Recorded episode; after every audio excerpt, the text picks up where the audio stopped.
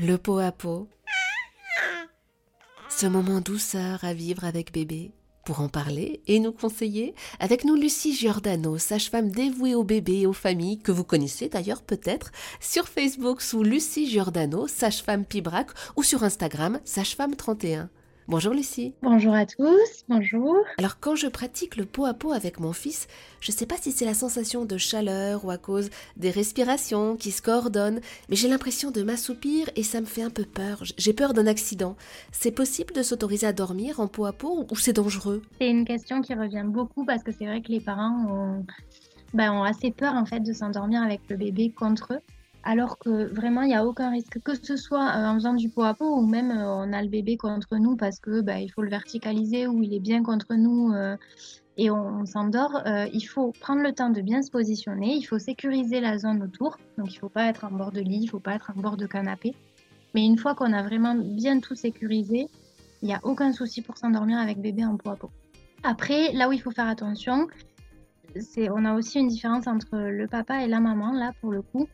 Euh, la maman régule mieux sa température corporelle par rapport au bébé. La maman a aussi des hum, réflexes qui sont différents de ceux du papa. La maman peut s'endormir en peau à peau avec moins de risques que le papa.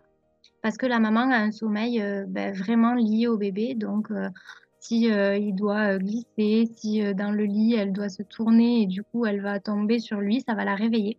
Ce qui n'est pas forcément le cas du papa. Donc, on conseille quand même quand il y a du pot à peau que le papa soit pas dans le lit parce qu'il y a quand même plus de risques avec le papa. Quand est-ce que je peux pratiquer le pot à pot avec mon bébé? Tout le temps. Ah. Le pot à pot, on peut en faire vraiment tout le temps. Alors là où vraiment c'est très très intéressant, c'est juste après la naissance. Donc dès que le bébé euh, naît, dès qu'on a l'accouchement et le bébé qui sort, euh, qui sort de l'utérus, là c'est vraiment très très intéressant de faire du pot à pot. Et d'ailleurs, euh, c'est quand même assez systématique que les deux heures de surveillance euh, juste après l'accouchement, on ait des bébés qui soient le plus longtemps possible en peau à peau. Voilà. Mais après, le pot à peau, ça peut se faire à n'importe quel âge du bébé. Ça peut se faire euh, pendant le séjour à la maternité, sur les 3-4 jours où vous restez à la maternité. Ça peut se faire à la maison, une fois qu'on est rentré à la maison, la nuit, le jour, tout le temps.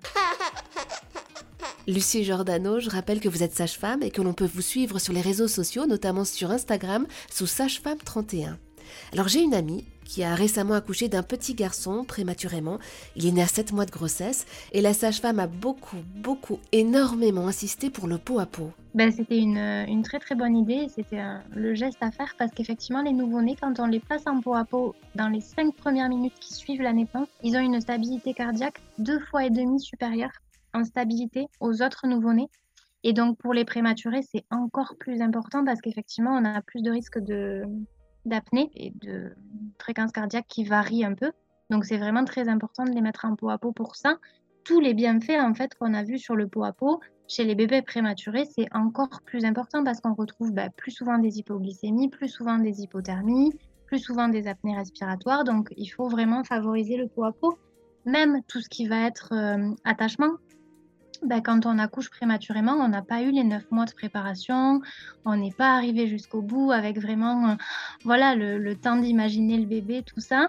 Tout est un peu différent, imprévu, rapide. Et donc, c'est vrai que c'est bien de prendre le temps de se poser avec son bébé, de, voilà, pour créer l'attachement, pour fabriquer de l'ocytocine, pour apaiser tout le monde. Et voilà. Donc, les bébés euh, prématurés, c'est encore plus important, autant pour le bébé lui-même que pour les parents, de faire du poids. Question, alors non pas pour une championne, mais pour une sage-femme, Lucie Giordano. Le pot à pot est-il possible après une césarienne? Alors, pour le bébé, il va y avoir effectivement du pot à pot, pas immédiatement après l'accouchement. C'est-à-dire que normalement, sur un accouchement en voie basse, une fois que le bébé est sorti, on le met directement en pot à pot avec la maman. Là, ce qui va se passer, c'est que même si on le fait voir aux parents, on le laisse pas dans la salle parce que la salle de césarienne, c'est un bloc opératoire, il fait froid. Donc on le sort pour pas le laisser au froid et on fait un examen par un pédiatre. Par contre, après, il va y avoir du pot à pot pour lui, mais ça sera plutôt avec le papa. Parce que euh, dans quasiment toutes les maternités, après une césarienne, la maman, elle va en salle de réveil générale de l'hôpital. Et donc là, il n'y a pas de bébé. Donc le bébé fera du pot à pot, oui, mais plutôt avec le papa.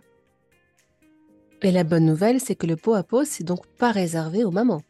Le papa peut le faire, imaginons la grand-mère également, la tata, le tonton, c'est possible? Tout le monde? Tout le monde peut en faire.